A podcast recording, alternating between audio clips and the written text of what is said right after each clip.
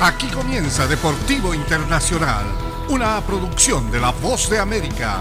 Les informa Henry Llanos.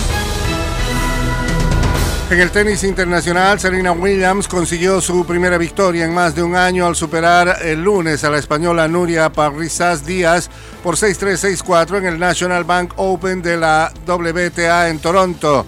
Es el eh, segundo torneo que disputa esta temporada la estadounidense de 40 años de edad, quien retornó a las competencias hace poco más de un mes en Wimbledon. La campeona de 23 torneos en Grand Slam perdió en tres sets en la primera ronda en el All England Club ante Harmony Chan. Su última competencia había sido en Wimbledon en 2021 cuando se tuvo que retirar en medio del primer encuentro debido a un desgarre en el tendón de Aquiles tras resbalarse en el césped. El primer triunfo de Williams desde el Abierto de Francia de 2021 la llevará a enfrentar a la ganadora del duelo entre Belinda Bencic y Teresa Martinova. Y tremenda semana tuvieron los jugadores rusos en torneos eh, preparatorios para el US Open. Ganaron 3 de 4. Ludmila Sansonova, quien se alzó con el eh, City Open de Washington, dijo que no es casualidad que los rusos logren estos éxitos tras haber sido suspendidos por la invasión rusa de Ucrania. Estamos todos furiosos, declaró Sansonova después de derrotar a Kaya Kanepi en Estonia 4-6, 6-3, 6-3 en la final de Washington, apuntándose el segundo título de su carrera. Fue un mes muy duro, dijo. Sansonova alzó el trofeo de Washington un día después de que Daniil Medvedev, número uno de la clasificación masculina, doblegara a Cam Norrie en la final del torneo de Los Cabos en México.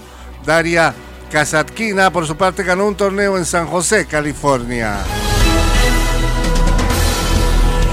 Y en el fútbol internacional, el Mundial de Qatar 2022 es la última oportunidad para Lionel Messi y Cristiano Ronaldo.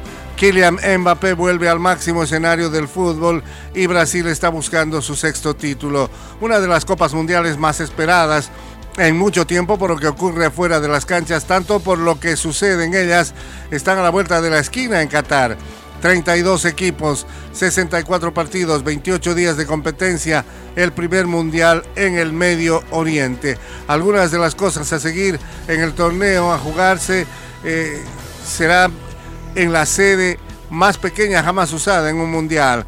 Los favoritos, Brasil número uno en el ranking de la FIFA, Neymar, Vinicius Jr. y el resto de los astros de la selección están en gran forma y alientan las esperanzas de dar un título a la selección. Y hasta aquí Deportivo Internacional, una producción de La Voz de América.